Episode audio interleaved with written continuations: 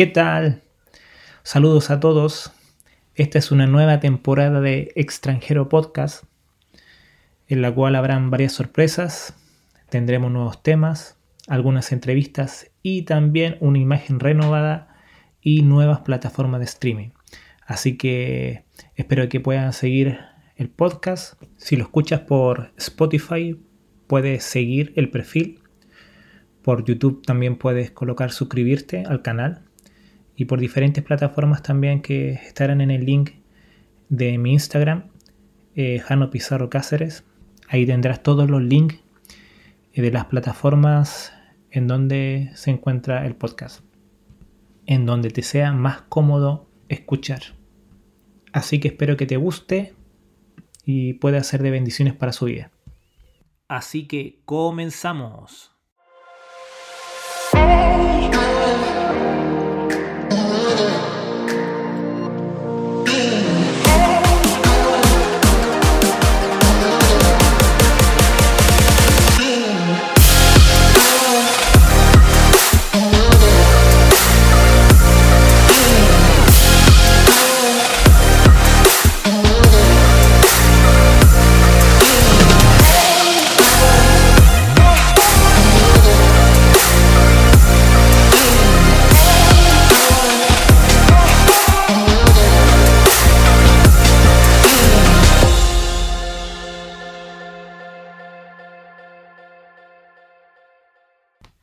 El otro día meditando eh, en una enseñanza que me habían dado hace un tiempo, que había oído, eh, pensaba que por qué la gente a veces se cansa tanto de servir, se vuelve una carga eh, o simplemente como que ven que es algo ajeno a ellos mismos. Es como, es como que para ellos se vuelve el estar ayudando, sirviendo en una casa ajena siendo que la iglesia debería ser también eh, su casa. Pero pensaba y, decía que, pero ¿por qué pasará esto? Y, también tratando de ver una solución en cuanto a la explicación que uno puede darle o, la guianza que también podemos impartirle a ellos. Y pensaba y recordaba a la vez que nosotros como, como personas cristianas, como, individuales deberíamos siempre tener tres tipos de posiciones.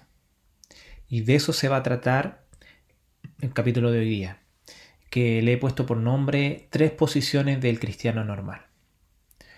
Entonces, como explicaba, nosotros tenemos tres posiciones.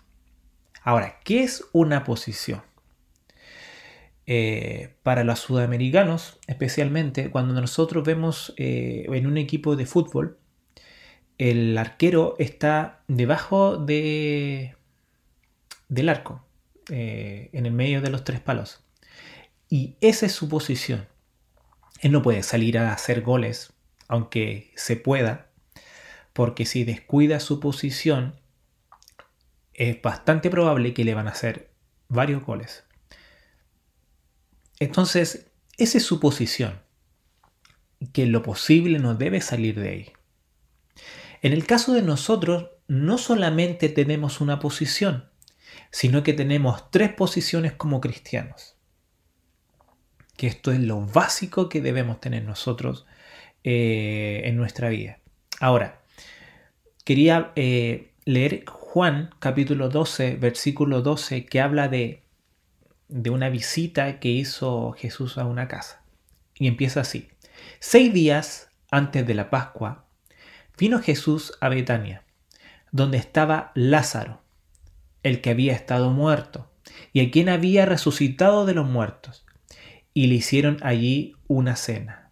Marta servía y Lázaro era uno de los que estaban sentados a la mesa con él.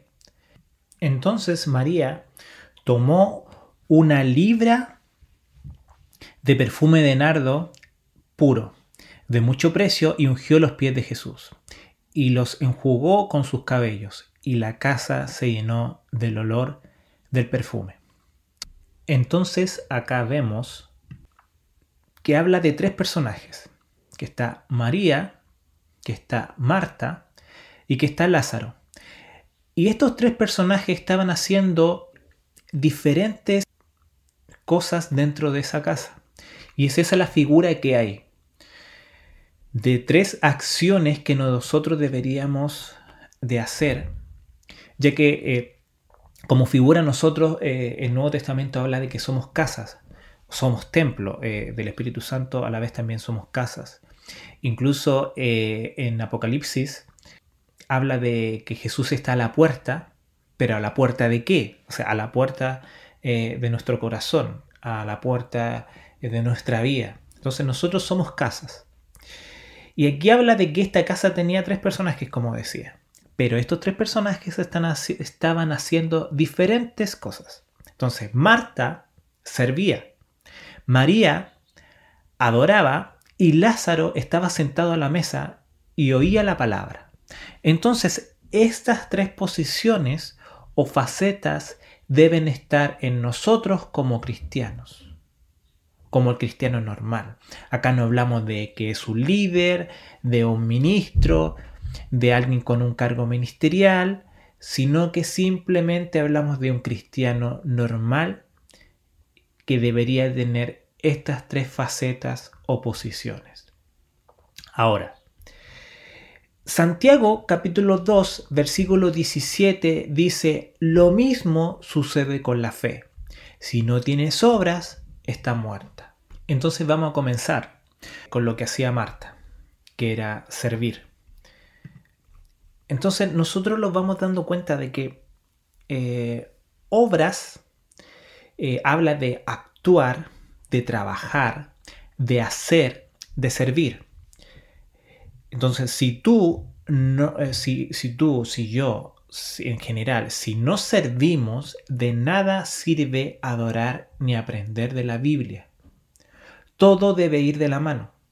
En el transcurso de mi vida cristiana, eh, y mirando diferentes ministerios, diferentes personas, diferentes líderes, me he dado cuenta que a veces uno de los errores básicos que cometemos es que de estas tres posiciones siempre nos preocupamos más de una que de las demás. Ejemplo, que no sé si les pasó a ustedes. El grupo de alabanza, que estaban en un grupo de alabanza y eh, ese grupo de alabanza se preocupaba, se preocupaba simplemente de adorar, pero nunca servían a los demás, nunca iban a discipulado a aprender, en los momentos de predicación se salían del culto eh, y, al final eso provocaba de que no aprendía ni escuchaba nada de lo que tenía que ver con la palabra. Pero eso también pasaba eh, que ellos nunca se les veía sirviendo dentro de la iglesia, nunca se les veía transportando algo o barriendo o ayudando al necesitado, nada de eso. ¿Por qué? Porque ellos se enfocaban netamente en la adoración. En otras ocasiones pasaba eh, al revés, gente que solamente eh, se enfocaba en aprender y decía, no, es que esto es lo más importante que leer la, eh, la, palabra y no hay que preocuparse de servir, ni hay que preocuparse de adorar, simplemente la palabra, aprenderla, escucharla, escudriñar, escudriñarla. Y otros se preocupaban de servir. ¿De qué, qué quiere decir esto? Que simplemente eh, servían y servían y servían, y eso provocaba que el tiempo que debían de estar adorando o que debían de estar escuchando la palabra, pasaban sirviendo. Gente que incluso, y es por ayudar, pasaban en las cocinas, en otros sectores, pero el no tener gente para ir rotando provocaba de que esas personas se empezaran a descuidar por eh, no aprender de la palabra ni pasar tiempo de intimidad y de adoración con Dios.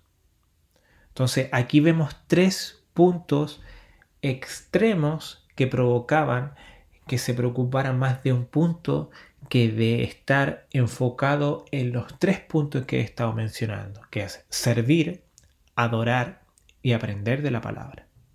Ahora, volviendo a Santiago, que fue el último versículo bíblico que mencionamos, por más que yo crea, por más que yo tenga fe, si yo no tengo obras, esta fe está muerta. ¿Por qué? Porque pasa solamente a ser palabras que mi boca está diciendo. Pero en mi actuar no estoy haciendo nada. Y esto en muchas ocasiones pasaba con los fariseos, que ellos predicaban, enseñaban, pero sus acciones eran totalmente diferentes a lo que ellos enseñaban. Entonces debemos siempre ocuparnos de servir, enseñar y adorar. Y estas tres posiciones o puntos deben ir de la mano y tienen que ser equilibrados. Ahora, Lucas capítulo 10 versículo 38 dice, mientras iban ellos de camino, él entró en cierta aldea y una mujer llamada Marta le recibió en su casa. Y ella tenía una hermana que se llamaba María, que sentada a los pies del Señor escuchaba su palabra. Pero Marta se preocupaba con todos los preparativos y acercándose a él, le dijo, Señor, ¿no te importa que mi hermana me deje servir, es decir, trabajar sola? Dile pues que me ayude. Respondiendo el Señor le dijo, Marta, Marta, tú estás preocupada y molesta por tantas cosas, pero una sola cosa es necesaria, y María ha escogido la parte buena, lo cual no le será quitada. Entonces, acá estamos viendo de que una persona, o sea, estamos hablando de que Jesús estaba en tu casa. Y está bien, tú quieres servirle lo mejor que puedas. Tú quieres darle lo mejor a Él. Pero no solamente tienes que enfocarte en servirle a Él, sino que también tienes que hacer lo que hacía su hermana María, de estar eh, sentada a sus pies escuchando lo que estaba diciendo. ¿Y qué provocó esto? Como no había un equilibrio, Marta se enojó. ¿Por qué? Porque solamente sentía que ella estaba sirviendo y sentía que su hermana no estaba haciendo nada que contribuyera a la necesidad que había en ese momento. Y Jesús le dejó, eh, eh, le hizo entender de que está bien que sirviera, pero eso no era solamente lo único que se debía hacer, sino también escuchar lo que él estaba diciendo. Y habla de un equilibrio que debe haber. Entonces, si tú le sirves al Señor en diferentes áreas de la iglesia, que el trabajarle a Él no se vuelva una molestia ni una carga para ti. Cuando estás haciendo algo para el Señor y eso se vuelve una carga, créeme que eso dejó ya de ser una bendición. En muchas ocasiones dentro de nuestra vida, muchas bendiciones, cuando se vuelven carga, dejan de ser bendiciones. Porque ya las hacemos eh, molestos, airados, enojados. Entonces dejan de ser bendiciones. Siempre cuando tú le sirvas al Señor tienes que saber que tiene que haber eh, tranquilidad y felicidad y alegría en ti porque le estás sirviendo, pero si eso cambia, tienes que evaluar realmente qué está pasando en ti. Quizá a lo mejor te falta adorar, quizá a lo mejor te falta eh, aprender de la palabra. Entonces, no te desenfoques de lo importante. ¿Sí? ¿Qué era importante en ese momento, además de servir, era escuchar a Jesús. No todos los días lo podían tener en casa, hablando de la palabra y enseñándoles. Entonces debían aprovechar ese momento que estaban con Él. Siempre el adorarle al Señor será primero que el servir, pero ambos son importantes, porque ambos se necesitan en una relación con Dios y en una relación con los demás.